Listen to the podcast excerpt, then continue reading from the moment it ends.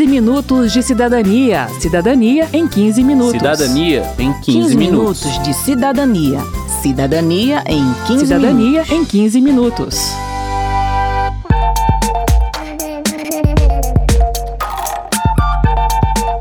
Olá a todos! Hoje vamos apresentar quatro programas selecionados no concurso Eu e a Lei, promovido pela Rádio Câmara e pelo portal Infanto Juvenil da Câmara dos Deputados, o Plenarinho. Começando com o vencedor da categoria 15 a 17 anos. É o podcast Eureka, do Rafael Vasconcelos Fernandes, que mora em Mato Grosso do Sul. Vamos ouvir. Está no ar. Tá no ar. Eureka! Crianças Yanomami são retiradas dos pais e encaminhadas para adoção, denuncia a Conselho Indígena de Roraima. Quase 100 crianças morreram na terra indígena Yanomami em 2022, diz Ministério dos Povos Indígenas. Salve galera, boa tarde, bom dia, boa noite. Não sei quando que você está ouvindo isso. Meu nome é Rafael e eu tô aqui com minha amiga Grazi. Oi, gente, tudo bem? E a gente é que vai apresentar o podcast Eureka.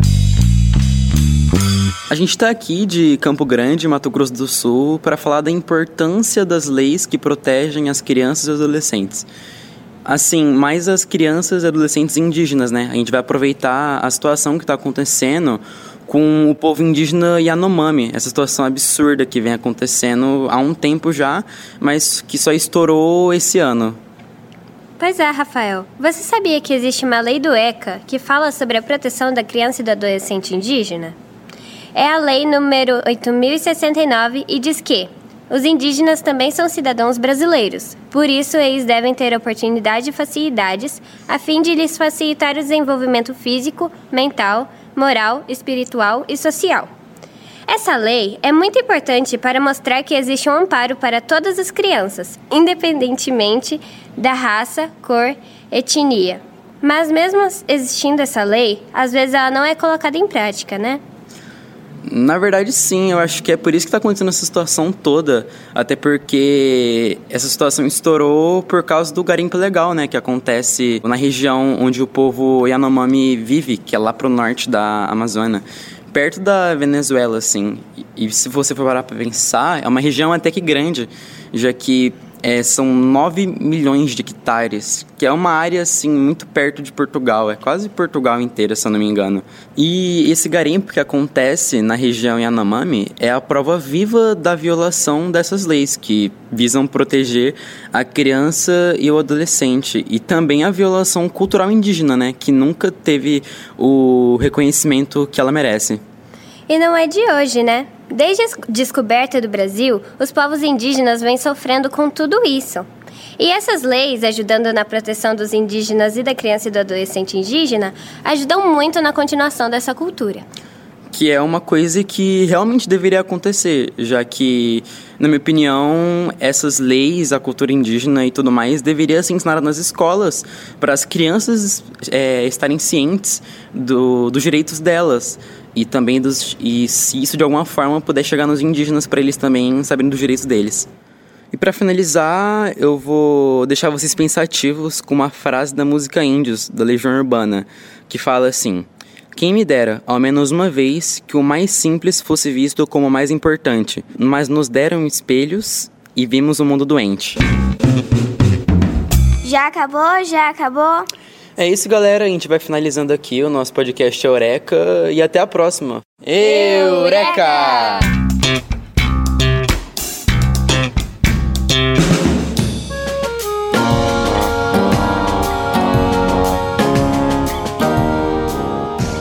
próximo programa se chama Bom Dia, Meu Brasil e foi enviado pelo João Gabriel Vink Mendes, que tem 16 anos e mora no Rio Grande do Sul.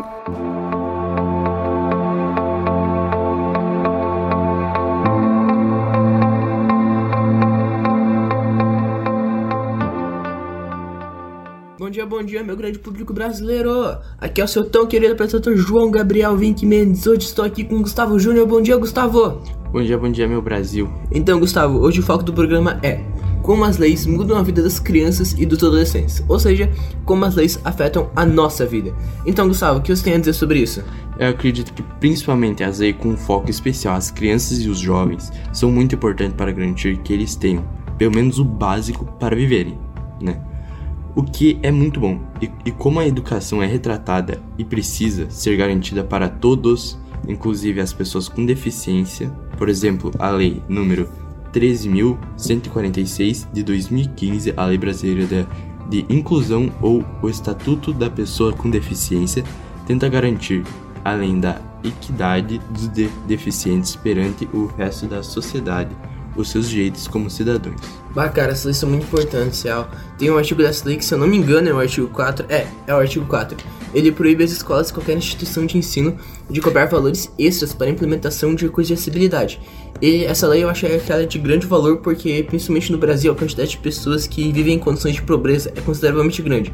Só no ano de 2021, cerca de 62,225 milhões de pessoas se encontravam nessa situação. Só de imaginar quantos, quantos desses mais de 60 milhões sofrem com deficiência e não teriam condições de pagar por esses recursos. Sim, cara, importante lembrar também que essas deficiências não envolvem só oh, todos os tipos de deficiência. Não só físicas, mas também mentais, João. Pois é, pois é, muita gente esquece isso na hora de falar sobre. Mas Gustavo, a gente falou isso como afeta a vida das pessoas, como afeta a vida das pessoas mais pobres e tudo mais. Mas Gustavo, como isso afeta a sua vida? Então, eu não sei se você sabe, mas eu tenho TDAH. E foi lá na escola onde eu descobri isso. Após o professor chamar a minha mãe uh, para conversar, para uma fala, né? Uh, e falar que eu tinha hiperatividade. Daí, logicamente, né, como qualquer outra pessoa faria, a gente foi procurar um médico. Uh, a gente foi numa consulta em Porto Alegre, né? E vimos que eu não tinha apenas hiperatividade, mas sim TDAH. E após um ano, uma outra professora minha uh, chegou na minha mãe e falou que eu também tinha dislexia. E como tu acha que seria a, tua, a sua vida aí sem essas leis, cara? João, eu acho que poderia mudar tudo na minha vida. E principalmente no meu ensino. Por quê? Porque sem essas leis e sem as ajudas que eu tive ao longo da minha vida na, na, da escola, eu teria provavelmente rodado pelo menos umas duas ou três vezes. Capaz que você nem estaria aqui, né, Gustavo? Exatamente. Seria difícil sem isso, nego. Pois bem, uh, chegou a nossa hora. Uh, é, pois é, está na hora da gente finalizar o programa. Uh, muito obrigado pela, pela sua presença, Gustavo. Valeu mesmo. E é isso aí, meu Brasil. Um bom dia, uma boa semana, um bom mês e uma boa vida. Até a próxima, meu povo. Agora a gente ouve Blackcast, da Raika de Vote Figueiredo e do Jones Alan de Abreu Lima. Eles são de São Paulo e concorrem na categoria de 15 a 17 anos. Olá, bom dia. Me chamo Guilherme e hoje estamos aqui para apresentar para vocês o nosso podcast Blackcast. Nesse podcast, o nosso tema é Da escravidão até a lei do racismo. E temos como os apresentadores Jones Alan, Guilherme Pietro e Raika Volt. E para dar introdução nesse nosso trabalho, nós temos o nosso apresentador Jones.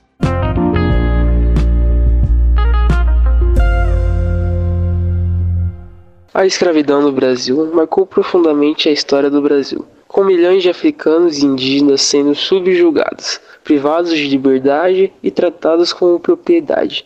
Essas pessoas foram forçadas a trabalhar em condições desumanas, enfrentando castigos físicos cruéis a escravidão desempenhou um papel central na economia do país, impulsionando setores como a produção de cana-de-açúcar, mineração e café. Contudo, o movimento abolicionista ganhou força no século XIX, com abolicionistas notáveis como Joaquim Nabuco e José do Patrocínio, lutando pela emancipação dos escravos e igualdade de direitos. Revoltas e resistências também ocorreram ao longo desse período, demonstrando a insatisfação e a vontade de liberdade por parte dos escravos. A abolição oficial ocorreu em 1888, com a assinatura da Lei Áurea pela Princesa Isabel. No entanto, a abolição formal não trouxe uma igualdade imediata para os ex-escravos. A falta de política efetiva de inclusão social e econômica resultou em marginalização e exclusão, com os negros enfrentando preconceito, segregação e restrição do acesso à educação, emprego e participação política. Apesar da abolição, o racismo estrutural persistiu no Brasil. A discriminação racial continua sendo um desafio, com impactos significativos na vida dos negros. A Lei do Racismo, promulgada em 1989, representa um avanço importante, criminalizando a prática da discriminação racial e étnica. No entanto, é fundamental que sejam implementadas políticas mais abrangentes e eficazes para combater o preconceito, promovendo a igualdade racial e garantindo a inclusão plena de todos os cidadãos brasileiros. Estamos aqui com um dos alunos do primeiro ano. Qual é o seu nome? Maurício Fernando. A gente está fazendo um podcast sobre o racismo. O nome do nosso podcast é Blackcast. E como estudante da escola, já aconteceu algum ato de racismo aqui na escola? É, chegou a acontecer uma vez, durante o clube, é, em uma pequena discussão, um aluno que era, tipo, uns três anos mais novo que eu, do sexto ano na época, isso foi ano passado, ele pegou e me chamou de macaco. Não foi um sentido como brincadeira, mas assim, ainda se fosse, é, seria errado, porque é uma coisa séria. E foi algo que eu decidi não levar adiante para não dar tanta repercussão, porque eu só não queria agravar o problema, mas queria também que ele criasse um pouco de consciência sobre aquilo que ele falou. Mas foi isso, uma situação que ocorreu e algo que eu não tomei uma atitude sobre isso. Muito obrigada, Maurício, por ter se aberto com a gente. Não, mas com tudo isso, falando de racismo e essas coisas, vocês lembram aquele dia que a professora Amanda pediu pra gente fazer um levantamento de quem já sofreu racismo na escola? Lembro, lembro, pô. A gente entrevistou duas salas, os dois primeiros, e a gente chegou numa conclusão que de 10 alunos, 8 já sofreram racismo. Nossa. Puxa vida, né? De 10 pessoas, 8 sofreram racismo. Sim, 8 sofreram, mano. Aí Nossa. é com isso que a gente chega numa conclusão sobre a- o nosso assunto do podcast, né? Que, pô, a gente olhando de uma visão de fora, os negros sofrem bastante São até hoje. Sempre diminuídos. Sempre, sempre. E a gente tem que sempre buscar melhorar esse nosso quesito da população, né? A gente tem que sempre procurar manter o respeito e a igualdade com todos, porque afinal de contas todos, todos somos seres humanos, né? Esse foi o nosso podcast Blackcast. Agradeço a atenção de todos. Até a próxima. Tchau.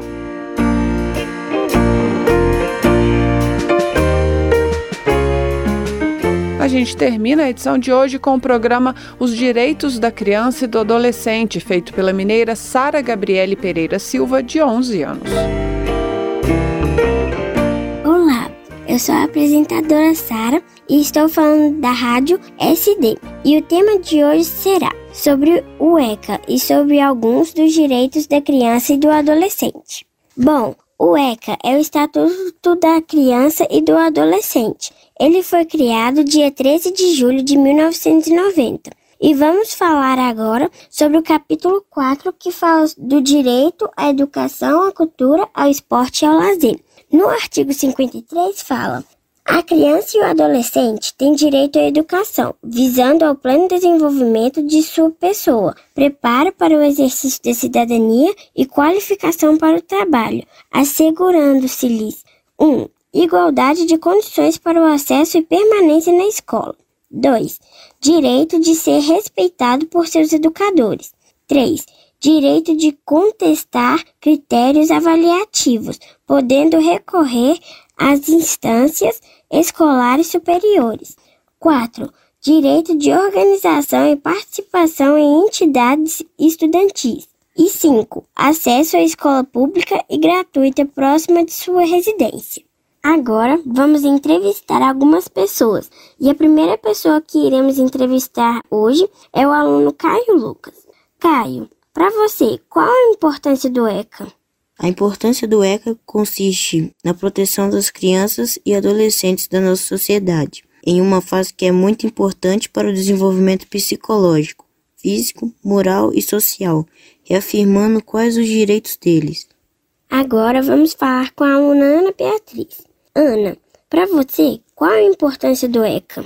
Bom, para mim a importância do ECA ela consiste basicamente em assegurar os direitos das crianças e dos adolescentes, né? Uma vez que os direitos que ali são inscritos para algumas pessoas e de um modo geral pode ser visto como direitos óbvios, mas que se não forem ali instituídos, muitas vezes não são cumpridos e mesmo sendo instituídos como uma lei, não são cumpridos. Imagina se não fossem. Então, é só uma maneira de assegurar que as nossas crianças vão se tornar bons cidadãos, vão seguir sendo o futuro do nosso país.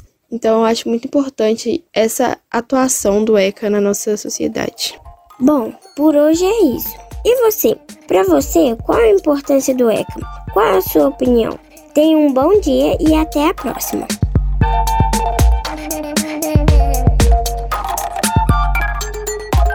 Essa foi a segunda edição especial sobre o concurso Eu e a Lei, o 15 Minutos de Cidadania produzido pela Rádio Câmara e transmitido pelas rádios parceiras em todo o Brasil, como a FM Badu 97.5 de Maracanaú, Ceará.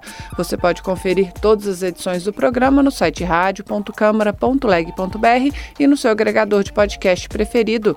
Uma boa semana e até o próximo programa. 15 minutos de cidadania. Cidadania em 15 minutos. Cidadania em 15, 15 minutos. minutos de cidadania. Cidadania em 15 Cidadania minutos. em 15 minutos.